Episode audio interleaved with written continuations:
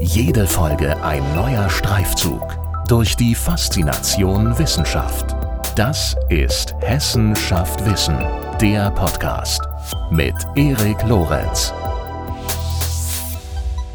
Was macht ein überzeugendes Bühnenbild aus? Wie entsteht ein starkes Bühnenbild? Und äh, wie wird man eigentlich Bühnenbildnerin oder Bühnenbildner? Diese und viele weitere Fragen beantwortet in dieser Episode Heike Schupelius, Professorin für Bühnenbild und szenischer Raum an der Hochschule für Gestaltung Offenbach und seit 2020 zudem Vizepräsidentin der Hochschule.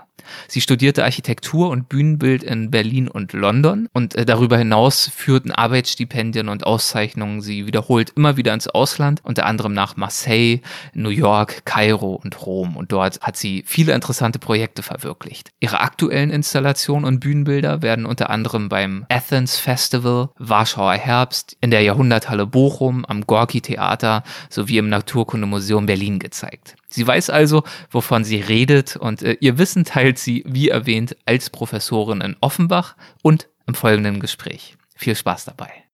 Guten Tag, Frau Professor Schopelius. Herzlich willkommen zum Podcast. Es freut mich sehr, dass Sie dabei sind.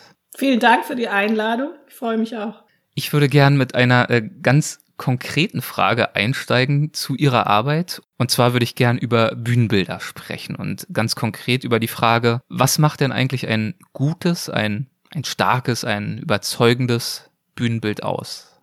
Also Bühnenbild im klassischen Sinne muss ich vielleicht noch erstmal so erklären. Versteht man ja ein Bühnenbild, was in der Blackbox, sage ich mal, auf der Bühne äh, steht, wo es die Trennung gibt zwischen Zuschauerraum und äh, äh, Bühnenraum.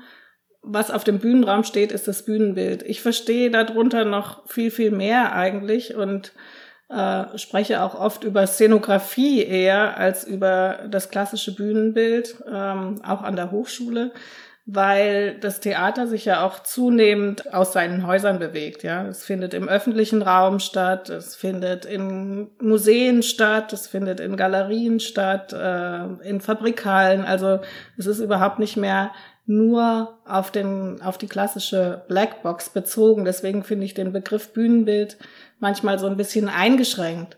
Aber natürlich gibt's das auch. Und ein gutes Bühnenbild ist für mich eines, was dem Stück dient, was nicht dekorativ wirkt, was nicht das Gefühl vermittelt, das ist da, um einer bestimmten Sache der Schauspieler oder der Regisseurin oder dem Choreografen zu dienen oder wie auch immer, sondern im besten Falle dem Stück, also dem Inhalt des Stückes. Ob das ein Sprechtheaterstück ist, Schauspiel, ob das ein altes Stück ist, Literatur oder eine neue Stückentwicklung ob es ein Thema ist, zu dem man sich trifft und äh, im Tanz entwickelt wird, aber im besten Falle sollte es dem Inhalt dienen. Ich habe auch irgendwo mal gelesen in der Vorbereitung, ähm, da hat es jemand als äh, The Dramaturgy of Space genannt, also sozusagen die Dramaturgie des Raumes. Genau, also das passt dann auch wieder in den Begriff Szenografie eher. Ja. Also Ausstellungsdesign wird ja mittlerweile auch schon so begriffen, dass es eine äh, äh, Szenografie im Raum ist und dass es eine ganz bestimmte dramaturgische Erzählung gibt, ja, von Beginn, wo betritt man die Ausstellung, wo verlässt man sie, welchen Parcours äh, bewegt man sich durch die Ausstellung und was erfährt durch die zeitliche Ebene, die da ja vorgegeben ist, anders als in der bildenden Kunst, äh, was erfährt man zuerst und was zuletzt. Das gehört alles mit dazu. Und Ihre Profession heißt ja in der Tat auch nicht nur Bühnenbild, sondern Bühnenbild Schrägstrich szenischer Raum. Also das passt ja eigentlich dann schon sehr gut äh, zu dem, was Sie gerade auch erläutert haben, zu dieser Schwerpunktsetzung und zu diesem Verständnis. Genau, das äh, soll das in dem Sinne öffnen, so wie ich es anfangs beschrieben habe, dass das Bühnenbild tatsächlich nicht nur im klassischen Sinn im Theaterraum stattfindet, sondern auch außerhalb. Und das mhm. sind eigentlich auch die Dinge, die mich so, ähm, die ich so als Herausforderung ansehe oder die mich interessieren, äh, sich auch in den Grenzgebieten zu bewegen. Ja, wo, wo finden Bühnenbilder im Moment überall statt? Das ist natürlich auf der klassischen Bühne, aber ähm, äh, auch in Museen, auch im öffentlichen Raum, wie ich es anfangs schon sagte.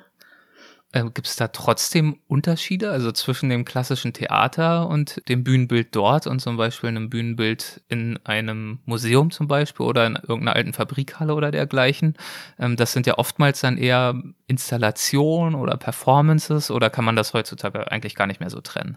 Naja, technisch, sage ich mal, auf technischer Ebene müssen die natürlich, äh, haben, haben die andere Anforderungen in solchen Häusern. Allein äh, im öffentlichen Raum äh, muss man ganz anderen Dinge untersuchen vorher, ja, sei es statische Dinge oder auch wetterbedingte Phänomene, die damit zusammenspielen müssen, als im Innenraum. Aber auch, äh, wenn ich jetzt so, äh, ich arbeite aktuell mit äh, dem bildenden Künstler Omar Fast an einer ähm, Ausstellung in der Pinakothek der Moderne, was ja eine große Institution in mhm. München mhm. ist, ähm, wo man aber nicht automatisch davon ausgehen kann, auf so Strukturen zurückzugreifen wie im Theater, ja, wo es Werkstätten gibt, wo es einen technischen Leiter gibt, mit dem man immer wieder im Gespräch ist. Da gibt es ganz klare Rhythmen, sage ich mal, von der Modellpräsentation über Zeichnungsabgabe, wann wird das Bühnenbild in den Werkstätten gebaut, wann sind die Proben auf der Bühne, wann im Probenraum. Also all das hat so einen, so einen ganz stringenten ähm, Rhythmus im Theater. Und davon kann man jetzt erstmal, wenn man sich in, das, äh, in die Institution Museum begibt, nicht ausgehen. Da muss man erstmal gucken, was was für eine Struktur hat dieses Haus? Was gibt es her? Ja, wie, äh, was bedeutet das für die eigentlich ein Bühnenbild aufzubauen im Museum? Das ist schon was, was nicht so selbstverständlich ist. Das heißt, ähm, müssen Sie sich dann sozusagen in so einem Fall selbst Ihre, ich weiß nicht, wie man es dann korrekt ausdrückt, Ihre Handwerker, Ihre Künstler ähm, zusammensammeln als so eine Art äh, Projektleiterin oder wie äh, findet die Verwirklichung dann in diesem Fall statt? Das gehört in jedem Fall dazu, aber das, äh, ja, muss ich sagen, ist, da ist jedes Haus auch unterschiedlich aufgestellt. Da muss man tatsächlich zu Beginn erstmal gucken, äh, was gibt's, ja, und wie kommen wir zusammen und wie kriegen wir das bestmöglich hin mit einem kleinen Team im Haus, aber auch von uns außen oder Assistenten, die dann zusätzlich noch mitarbeiten an diesen Projekten äh, um das entsprechend zu unterstützen. Ja, um so ein, äh, ist ja auch hat eine bestimmte Größe äh, dann von der Logistik her nicht ganz so einfach manchmal für so ein Museum, die vielleicht eher gewohnt sind, ja Bilderrahmen aufzuhängen, ist jetzt äh, tatsächlich sehr wenig. Äh, Exponate eben, ja. Genau. Okay, und wenn wir ähm, vom klassischeren Theater ausgehen mit den äh, dort gegebenen Möglichkeiten, haben Sie ja schon angedeutet, dann ist das zum Teil doch nochmal ein bisschen anders. Aber es ist ja sicherlich auch da so, dass Sie in diesem Fall, wo Sie es gerade, was Sie gerade erläutert haben, arbeiten Sie sehr intensiv zusammen mit dem bildenden Künstler. Äh, ich würde ja mal vermuten, weil Sie erläutert haben, dass es im Theater auch mehr als Dekoration ist, dass äh, das Bühnenbild idealerweise ein tragender Teil der Handlung ist, dass Sie da auch sehr eng zusammenarbeiten zusammenarbeiten mit anderen Gewerken, zum Beispiel mit der Regie. Könnten Sie darüber ein wenig sprechen? Wann und auf welche Art und Weise das Bühnenbild eines Theaterstücks sozusagen in der Entstehungsphase des Stücks mit an Einfluss gewinnt oder überhaupt mit dazu stößt?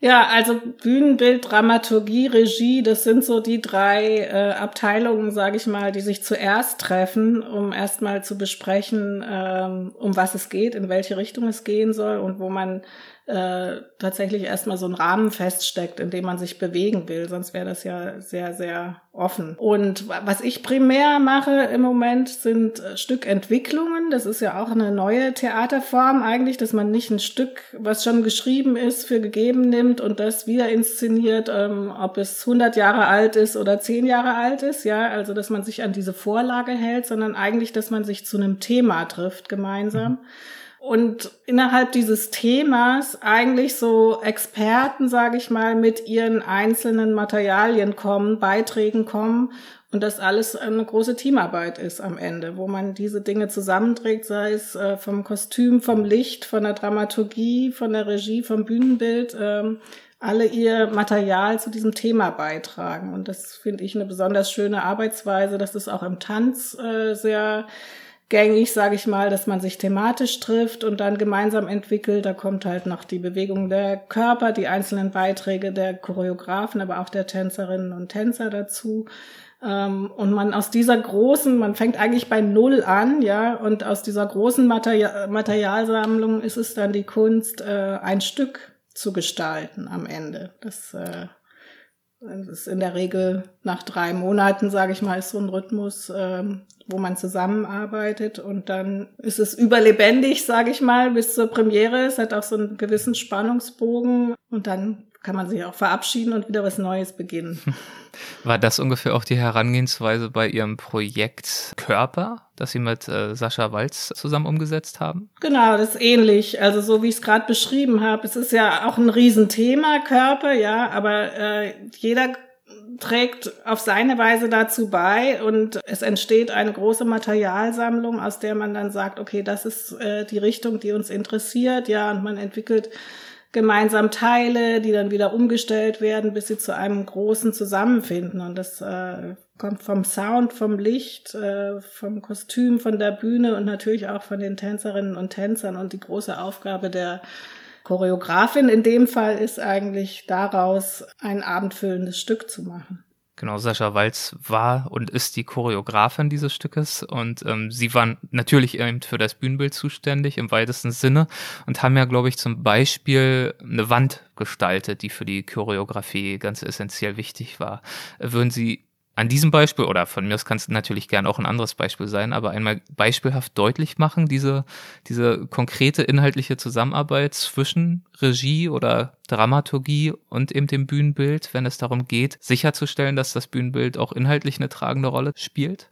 Mm, ja, in dem Fall mit äh, Sascha Walz war es, äh, Sascha macht oft, bevor sie äh, Projekte im Theater äh, beginnt, kleine Vorstudien, sage ich mal, Dialogeprojekte heißen sie, wo sie bestimmte Räume und Themen erstmal freier erkundet, ohne dass es gleich so ähm, zu einem zu einem abendfüllenden Stück zusammengestellt wird, sondern eher als Materialsammlung funktioniert sozusagen. Mhm. Und im Vorfeld von diesem Stück gab es ähm, zwei, drei, glaube ich, sogar Vorstudien, unter anderem eine im Jüdischen Museum in Berlin von Daniel Liebeskind, ich weiß nicht, ob Sie das kennen, ähm, hat architektonisch sehr ähm, prägnante geometrische Formen, sage ich mal, unter anderem die sogenannten Voids. Das sind so schwarze Wandkeile, die sich durchs ganze Museum ziehen. Und mhm. das hat uns ähm, als Form sehr beeindruckt und hat sich dann praktisch weitergetragen bis hin äh, zur Inszenierung. Premiere hat dann in der Schaubühne am Leniner Platz stattgefunden wo wir einfach versucht haben, mit diesen geometrischen Formen im Raum der Schaubühne zu agieren und auch Elemente aus der Architektur dort genommen haben und ähm, es ging dann um Decke, Wand, Boden. Ja, dadurch kommt auch dieser Moment, dass die Wand dann umfällt in einem bestimmten, an einem bestimmten Teil des Stückes ähm, und zum Boden wird, was vorher Wand war. Also es, es sind so Grundprinzipien der Architektur, die wir dann untersucht haben eigentlich. Und es war technisch eine große Herausforderung, weil die Wand wiegt anderthalb Tonnen. Okay, also es war eine, eine wirkliche Wand und nicht irgendeine eine kleine Pappfläche, die sie angemalt haben. Es ist eigentlich auch ein Körper, äh, ja. weil es äh, ein Wandkeil ist. Von daher ist es eigentlich ein Volumen, nicht nur eine flache Wand. Und es war technisch tatsächlich eine Herausforderung, die wir in Form einer Bauprobe eins zu eins probieren mussten vorher, um zu sehen, ob es tatsächlich funktioniert. Weil es gab verschiedene Meinungen dazu, aber es hat dann sehr gut geklappt und wird immer noch aufgeführt. Äh, ja, das gibt mir direkt wieder verschiedene Ansatzpunkte für die nächsten Fragen. Stichwort Bauprobe kommt mir in den Sinn, dass Sie ja auch beim Studium in Offenbach unter anderem die 1 zu 1 Umsetzung eines Raumentwurfs in Form von Bauproben sozusagen beinhaltet haben und äh, darüber, äh, wie sie all das, was sie gerade schon umrissen haben, an der Hochschule für Gestaltung Offenbach äh, unterrichten und vermitteln, würde ich in der Tat auch gern gleich sprechen, aber erst noch ein, zwei andere Fragen. Sie haben zum Beispiel eben gerade darauf hingewiesen, dass Sie mit dieser Wand, die dann zum Boden wird, die Grundprinzipien oder einige Grundprinzipien der Architektur äh, berücksichtigt haben. Und äh, in der Tat haben Sie selbst ja auch Architektur studiert. Warum haben Sie sich äh, damals für dieses Studium entschieden? Für Architektur oder mhm. für Bühnenbild? Zunächst erstmal war es ja, glaube ich, die Architektur, ne? Und ja. dann Oh, warum Architektur? Weiß gar nicht. Ich habe auch erst mit Grafikdesign angefangen, dann habe ich noch mhm. mal gewechselt zur Architektur. Grafikdesign hat mir nicht so gelegen. Dann kannte ich ein paar. Also ich, ich wollte jetzt nicht unbedingt Architektin werden oder so. Es hat, es war an der Kunsthochschule in Berlin und ähm, mich hat fasziniert im Grundstudium der Architektur. Architektur ist ähm, ein Studiengang, den man, glaube ich, nicht so oft an Kunsthochschulen studieren kann, sondern eher an technischen Hochschulen. Und mich hat äh, an dem Studium sehr äh, interessiert, wie frei man dort äh, zu Räumen arbeiten kann, ja, wo der Entwurf letztlich äh, im Mittelpunkt stand und wie spielerisch man mit Architektur umgeht. Und das hat sich eigentlich durchs ganze Studium gezogen und dann auch mit, äh, ich habe dann zwei Jahre Bühnenbild studiert zwischendrin bei Achim Freier und dann gemerkt, dass die Architektur für mich so ein wahnsinnig langer Prozess ist. Also mhm. es ist ja von der Planung bis hin zum Bau des eigentlichen äh, Gebäudes, was man plant, vergeht einfach ein sehr langer Zeitraum. Die, das Bühnenbild war für mich sehr viel spielerischer als äh, Idee. Und dann habe ich das weiterverfolgt, ähm, wo das Architekturstudium aber eine super Grundlage für war. Also unbedingt. Woher kam bei Ihnen der, der ursprüngliche Impuls, wenn sich das überhaupt noch so nachvollziehen lässt, dass sie gern mit Räumen gearbeitet haben oder eine bestimmte Affinität hatten und haben für Theater, für Kunst, für Installation, für all diese Dinge. Ähm, waren diese Themen in ihrem Elternhaus schon gegenwärtig oder kamen die Impulse aus einer anderen Richtung? Mm, also mein Vater ist Förster, meine Mutter künstlerisch. Äh, von künstlerischer Seite hat sie uns sehr viel mitgegeben, würde ich sagen. Mich hat tatsächlich äh, Räume gestalten, das hat sich so entwickelt, aber thematisch hat mich das immer begleitet. Also auch in meinen Projekten, ähm, wenn Sie über Wissenschaft sprechen. Also äh, ich habe mit einer Choreografin im Naturkundemuseum ein Projekt gemacht wo wir ein lebensgroßes Diorama gebaut haben, ja, wo es um äh, das Anthropozän geht. Auch das habe ich mit den Studierenden bearbeitet thematisch. Das sind schon äh, Sachen, die, die, die ich von der Kindheit so mitbekommen habe und die mich nach wie vor beschäftigen, glaube ich. Wie haben Sie dann, nachdem Sie einmal festgestellt haben, okay, das Bühnenbild ist ähm, spielerischer, schneller, man kann sich besser ausprobieren.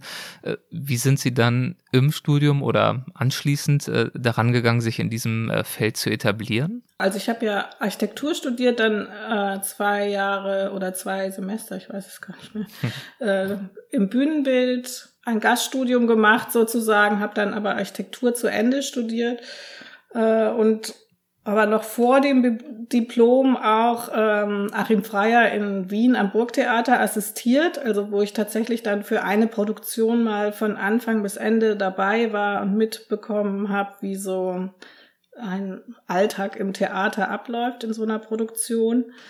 Es war eine Peter Handke Uraufführung, also schon etwas größer von, vom Aufwand her. War sehr interessant. Und nach dem Abschluss habe ich eigentlich den äh, Kontakt zum Theater gesucht und habe mir Produktionen angeschaut, äh, habe mir Stücke angeschaut, die mich äh, interessieren, die inhaltlich relevant sind, die äh, und bin so eigentlich auf Sascha Walz gestoßen zuerst und ähm, die besagte Choreografin. Ja, und dann muss ich jetzt echt überlegen, also wie ich so an andere Sachen vielleicht mehr äh, von der Ebene, weil ich das vorhin so betont habe, was mir an der Arbeit am Theater so gefällt, dass man sich äh, thematisch trifft. Was ich immer wieder gemacht habe, ist zwischen den einzelnen Theaterproduktionen mir auch so Freiräume genommen. Ich hatte viel Stipendien im Ausland. Ich war, ich habe in Kairo gelebt, eine Zeit lang in New York und habe immer wieder versucht, mir selber auch so an der, an der Grenze zur bildenden Kunst Themen zu erarbeiten,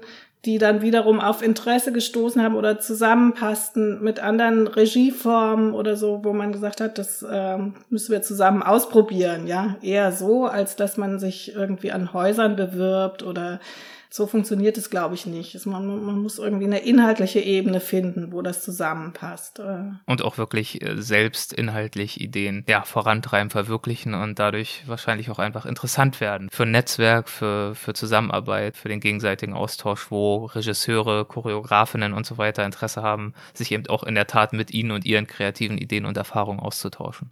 Genau, also aktuell arbeite ich im äh, Gorki-Theater, äh, hauptsächlich mit Jael Ronen, aber äh, das ist eine Regisseurin, die sehr politisch arbeitet, wo ich das ganze Theater ist so aufgestellt, ja, da merkt man irgendwie, wenn man dann in diesem Team ist, äh, gemeinsam, ob das passt oder nicht, ja. Also es muss für mich einfach inhaltlich auch passen, dass, äh, dass man zusammen weiterarbeitet. Ja, und dabei hilft, wie Sie es gerade sagen, nicht einfach äh, über Jahrzehnte hinweg ein Theaterstück an das nächste zu reihen, zumindest in Ihrem Fall hilft das, ähm, sondern zwischendurch auch immer mal wieder äh, Freiräume zu schaffen.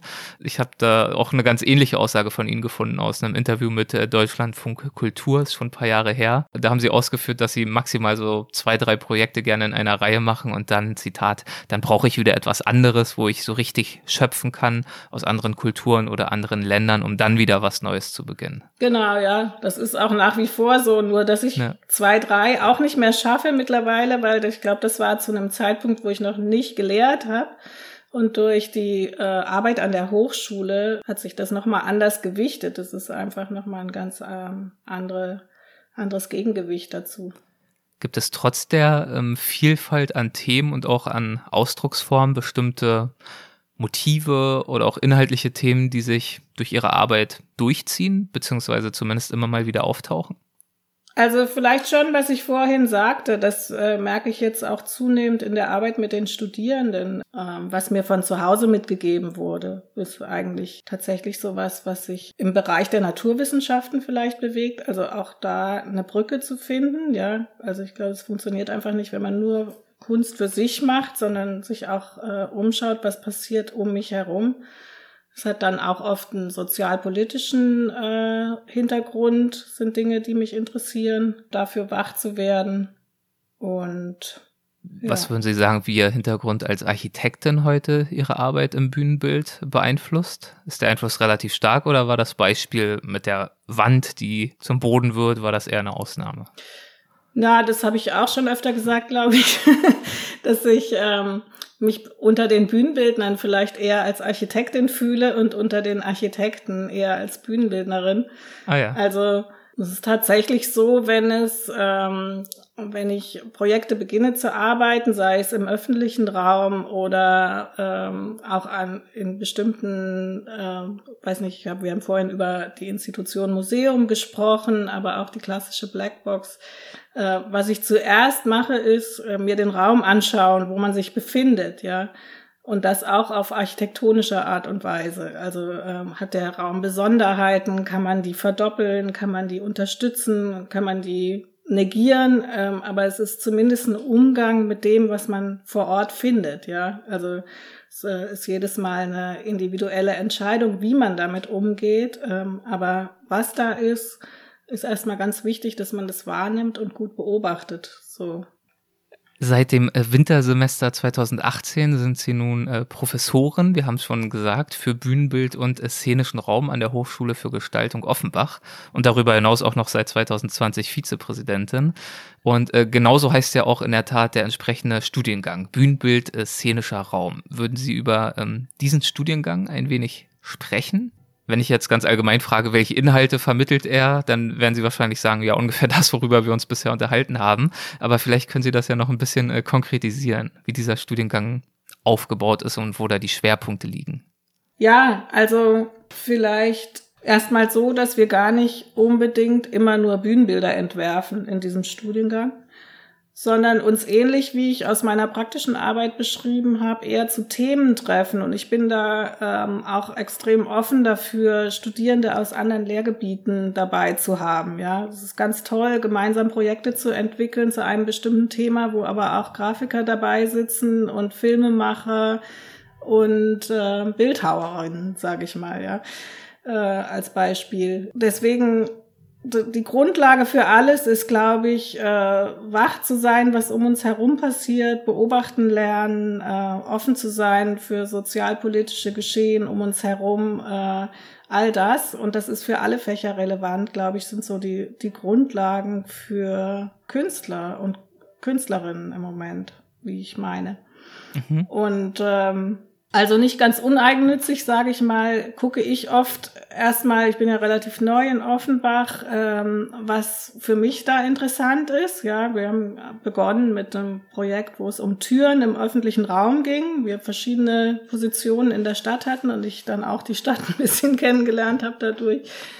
Aber auch äh, interessieren mich Institutionen, die regelmäßig in der Presse auftauchen, mit denen man oft konfrontiert ist, aber nicht so richtig einen persönlichen Zugang noch nicht hat dazu. Und da äh, war natürlich naheliegend, mit dem Deutschen Wetterdienst in Offenbach zu arbeiten der ja auch die wissenschaftliche Ebene mit sich bringt, ja, wo die erstmal fragen, okay, was wollen die Künstler von uns so? Aber ich finde das immer wieder interessant, dort einen Einblick zu bekommen. wir haben da äh, äh, sehr interessante Führungen bekommen und standen vor dem Supercomputer, an dem alle Daten aus aller Welt und dem Weltall zusammenfließen äh, und um dann in der dritten Etage in eine grafische Form oder eine visuelle Form gebracht zu werden, diese Daten. Ja, das war super interessant. Und dann äh, haben wir aber auch auf anderer Ebene in der Frankfurter Oper recherchiert, wo zum Thema Wetter ähm, wir uns die verschiedensten Instrumente haben vorführen lassen, äh, mit denen Wetter simuliert wird. Ja, das ging los vom barocken Donnerblech, was im Orchestergraben immer noch als Instrument mit eingesetzt wird, auch die Windmaschine, die mit Leinentuch gekurbelt wird, aber bis hin zur hochmodernen Regenmaschine, ja, wo ähm, die ganze Bühne unter Wasser gesetzt werden kann. Nebelmaschine, also es gibt äh, fantastische Maschinen von früher bis heute, äh, die Wetter simulieren im Innenraum, ja. Und diese beiden Ebenen dann zusammenzubringen, zu gucken, was, was äh, bietet das Theater in der Form und was die Wissenschaft, wo es äh, tatsächlich um Fakten und technische Daten geht äh, im deutschen Wetterdienst, das war so die Herausforderung für uns, äh, die wir dann in einer Ausstellung, die wir auch performativ bespielt haben, zum Rundgang gezeigt haben, die Ergebnisse. Und es mhm. war wirklich super spannend, was da passiert ist. Das war jetzt kein klassisches Bühnenbild als solches, ja.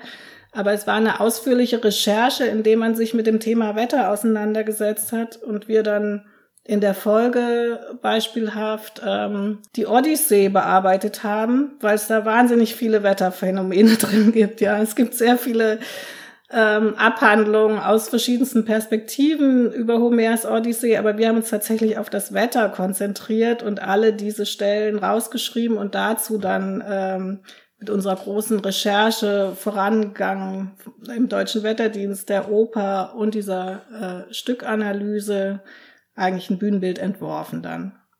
Und das ist vielleicht so eine, so, eine, so eine klassische Vorgehensweise, dass ich sage, man fängt erstmal sehr frei, assoziativ an zu recherchieren, zu beobachten, was fällt mir ein zu dem Thema, was gibt's um mich herum, äh, was passiert äh, tagesaktuell dazu, bevor man sich gleich so einem Bühnenbildentwurf widmet. Ja, das ist natürlich zeitlich ausgedehnt, aber es ist ja in der Lehre alles möglich. Klingt wirklich nach einem spannenden Projekt und es passt ja tatsächlich auch noch ein Stück weit, als ich Sie vorhin äh, nach Ihrem roten Faden äh, gefragt habe, haben Sie ja gesagt, ja, eventuell auch durchs Elternhaus eher tendenziell naturnahe Themen.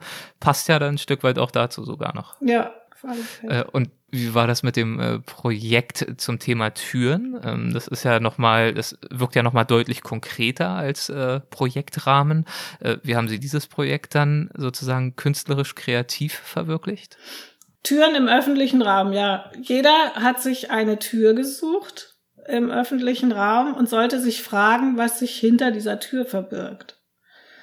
Und das ging dann auch los, ähnlich wie, äh, es war eher eine skizzenhafte äh, Arbeit, sage ich mal, über ein Semester, glaube ich, wo man natürlich auch recherchieren sollte, was ist diese Tür, was in welchem Gebäude äh, steckt die, welche Geschichte hat dieses Gebäude, wer benutzt die, kann man Leute interviewen, die mit dieser Tür zu tun haben, ja, um sich wirklich so eine Materialsammlung zu schaffen um diese Tür rum und daraus eine eigene künstlerische Position zu entwickeln. Und so gab es dann 20 Positionen in der Stadt, wo jeder versucht hat, so eine visuelle Form dafür zu äh, finden und zu überlegen, was, was hinter dieser Tür steckt. Und so hat jeder, äh, jede Tür so eine ganz persönliche Geschichte bekommen dadurch.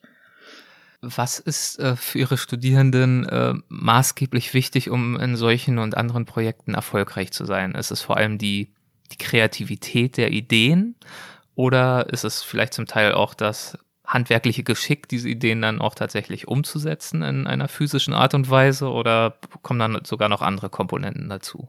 Mm, ja, eben, wie Sie sagen, also das kann man nicht auf eine Komponente reduzieren. Es muss, muss ganz viel zusammenspielen. Natürlich muss man erstmal ähm, konzeptionell rangehen und äh, überlegen, wel welches Thema interessiert mich jetzt eigentlich nicht. Es gibt ja dann auch freie Arbeiten an der Hochschule, spätestens bei der Diplomarbeit, wo man selber entscheiden muss, an was man arbeiten möchte. Und das erstmal einzugrenzen ist oft gar nicht so einfach, weil die Themen, die man hat, sind erstmal groß, ja, mit denen man beginnt. Und da einen Fokus zu finden und zu sagen, das interessiert mich und es behandelt trotzdem äh, umfassend äh, eine, eine gewisse Thematik, aber man kriegt doch auch eine ganz individuelle Sicht äh, mit. Das ist gar nicht so einfach, sage ich mal. Hm. Und dann geht es oft darum, wie ich eben schon erwähnte, sich eine Materialsammlung zu schaffen, sei es eine theoretische auch äh, oder eine Sammlung von Skizzen oder wie auch immer. Eine Schwierigkeit ist, wie ich oft finde, äh, finde ich manchmal auch nicht so einfach, aber das ist auch eine gewisse Routine, die man dann äh, erlangt, wenn man das öfter gemacht hat, von dem Theoretischen ins Praktische zu finden. Also tatsächlich eine visuelle Form zu finden für das, was man, was einen interessiert, was man beobachtet hat. Wie, wie setzt man Beobachtungen ähm, visuell um. Das ist oft so eine Hürde, an die man sich ranwagen muss, so ähm, um auch Lust zu kriegen, mit Material zu arbeiten. Ja, die einen spezialisieren sich dann aufs Zeichnen und dann bleibt es im äh, zeichnerisch-malerischen äh, Medium. Andere wagen sich an Film. Ja, also es ist schon sehr, sehr äh, reichhaltig, was die Hochschule dort anbietet, auch an Werkstätten, in denen man sich ausprobieren kann. Ja, es geht ja darum, dass man sich im Studium eigentlich eine möglichst große Werkzeugpalette zulegt, auf die man dann später immer wieder zurückgreifen kann. Und dementsprechend äh, vielfältig sind wahrscheinlich, könnte ich mir vorstellen, dann auch äh, die Jobprofile, die sich anschließend ergeben. Sie sind ja, haben Sie gerade gesagt, jetzt noch nicht so wahnsinnig lange an der Hochschule, aber kennen sich ja in der äh, Szene in Anführungszeichen bestens aus. Welche Karrieremöglichkeiten bieten sich denn im Anschluss? Natürlich ist die, das Studium dazu da, um so ein bisschen rauszufinden, in welche Richtung man gehen will. Ja, es gibt äh, die angewandte Kunst äh, ist vielleicht eine andere äh, im Design, was ja auch ein großer äh, Schwerpunkt ist bei uns an der Hochschule, ähm, Kommunikationsdesign auch, ähm, gibt es natürlich andere Möglichkeiten, nachher in die äh, Jobs zu finden oder in die Praxis zu gehen, als in der bildenden Kunst, ja. Aber ich glaube, das, das ist das Tolle an dem Studium, dass man äh, sich nicht festlegt von Beginn an auf ein bestimmtes Lehrgebiet und dabei bleibt und am Ende äh, vielleicht unglücklich ist mit einer bestimmten Wahl, die man getroffen hat, sondern dass das Studium tatsächlich auch dazu da ist, rauszufinden, was einem am meisten liegt, ja. Und man der Sache dann auch nachgehen sollte. Und das ist, glaube ich, wie in jedem anderen Berufsfeld auch. Wenn man davon überzeugt ist, wird es auch eine Möglichkeit geben, nach dem Studium anzuknüpfen dort.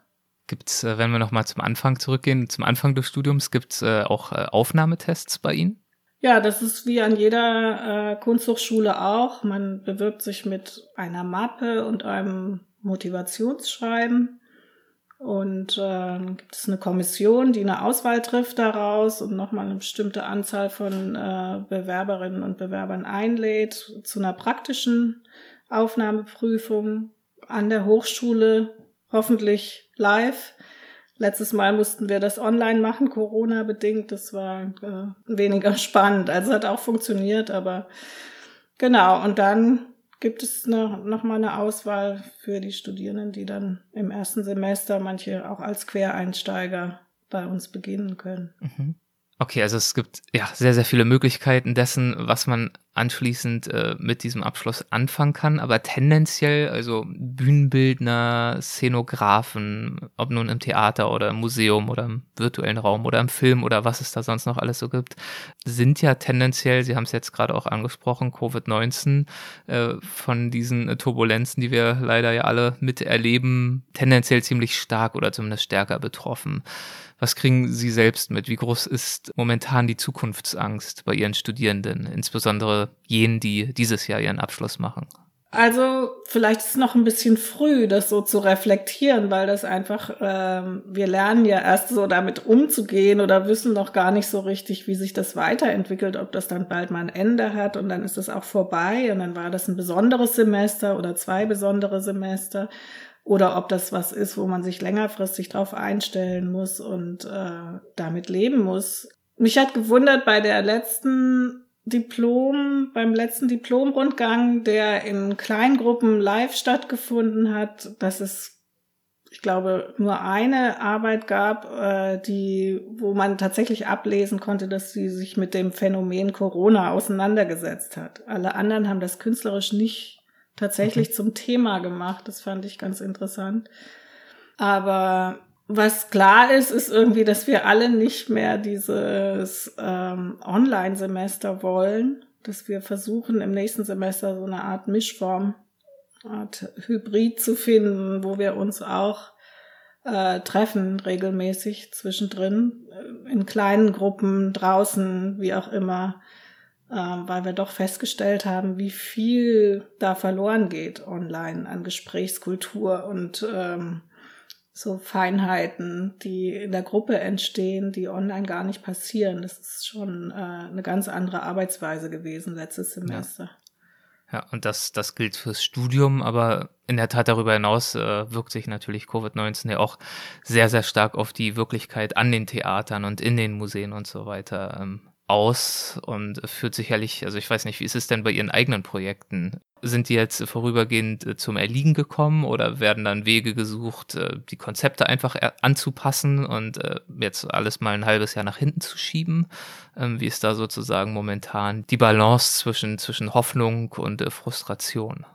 Also aktuell arbeite ich mit äh, ich selbst, wie ich äh, eingangs schon erwähnt hatte, äh, in der Pinakothek in München. Museen haben es da vielleicht ein bisschen einfacher, weil die über Zeitfenster äh, besser steuern können, wie viele Personen sich im Haus befinden. Von daher hoffe ich, dass es eine in Anführungsstrichen normale Eröffnung geben wird. Äh, dass es kleinere Gruppen sind, finde ich eigentlich sehr angenehm. Im Theater ist es ein bisschen was anderes natürlich. Mein nächstes Projekt im Theater ist nächstes Jahr äh, wahrscheinlich erst. Da wissen wir noch nicht genau, wie sich das entwickelt. Aber ich war vor kurzem im Theater und muss sagen, die Schauspielerinnen und Schauspieler waren so toll und die haben sich so gefreut, spielen zu können. Für die hat es gar keine Rolle gespielt, war mein Eindruck, ob da 100 Leute äh, statt 600 sitzen es hat so einen Spaß gemacht, das äh, live zu sehen mal wieder und man hat auch gemerkt, was sie einen Spaß hatten äh, zu spielen und wie viel Freude denen das bereitet hat.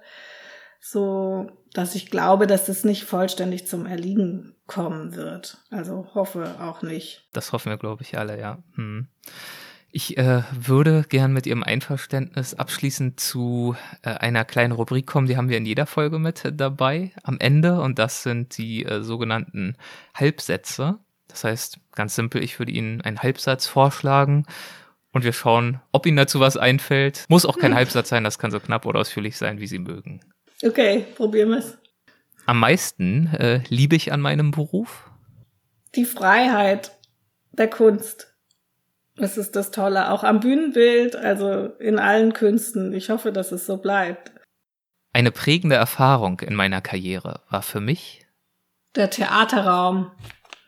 Der schwarze Theaterraum war für mich eine prägende Erfahrung. Die Blackbox hat mich total fasziniert, äh, mal selber draufzustehen. Man, ich kannte sie immer nur aus der anderen Perspektive. Ähm, und ja, so eine Richtungslosigkeit eigentlich zu spüren. Äh, man sieht die Hinterbühne, man sieht die Seitenbühne, man sieht den Zuschauerraum. Es war perspektivisch total überwältigend, was ich da so. Also Theaterraum Black Box, ja. nur für mich zum Verständnis, heißt auf einer Bühne zu stehen? Die Bühne. Ja. Okay. Genau. Die Bühne als ja. solche.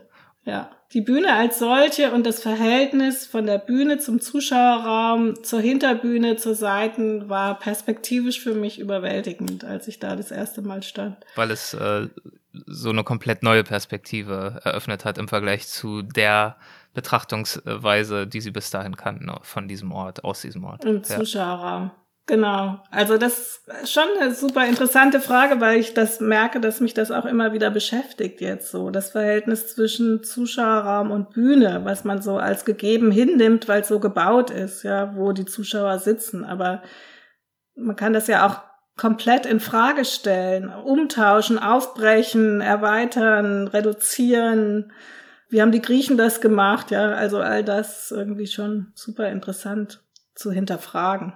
Haben Sie für diesen äh, Perspektivwechsel, also dieses Aufbrechen zwischen Zuschauerraum und äh, Bühne, haben Sie da vielleicht auch äh, ein eigenes Beispiel aus Ihrer Projekterfahrung? Naja, wenn ich aus dem Schauspiel noch ein Beispiel nennen kann, also ähm, äh, im Gorki-Theater arbeite ich regelmäßig mit der Regisseurin Jael Ronen.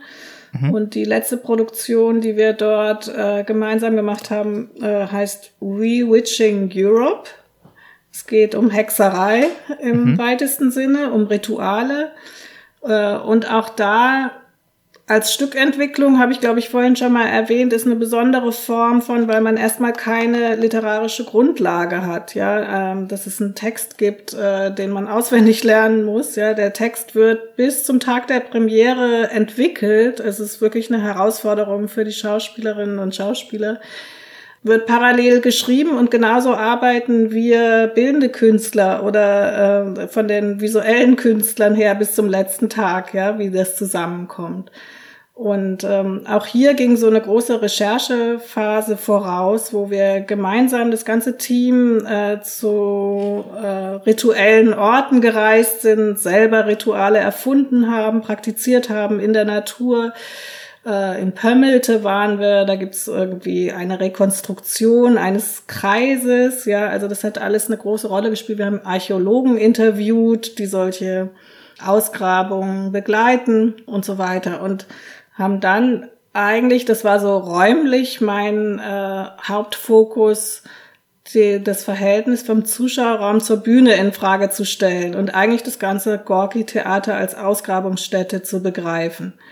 Das heißt, es waren äh, fast aktuell vorgegriffen aus dem Zuschauerraum einige Sitze ausgebaut, in denen dann archäologische Fundstücke sichtbar wurden. Ja, mhm. so dass das der ganze Raum eigentlich eins wurde. Also das Bühnenbild hat nicht nur auf der Bühne stattgefunden, sondern auch im Zuschauerraum. Und wäre eigentlich was, was im Moment zu Corona-Zeiten, wo ja viele äh, Sitze gar nicht gebraucht werden, auch ganz aktuell ist, den Zuschauerraum mitzubespielen. Ja, ja schönes Beispiel, ja. Hm.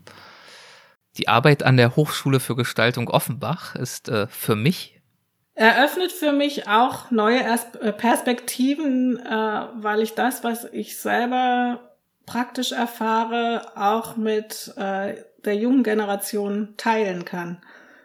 Als beruflichen Erfolg definiere ich für mich, wenn die Teamarbeit im Theater aufgegangen ist und alle dazu beigetragen haben, äh, mit ihren Materialien ein tolles Stück zu gestalten.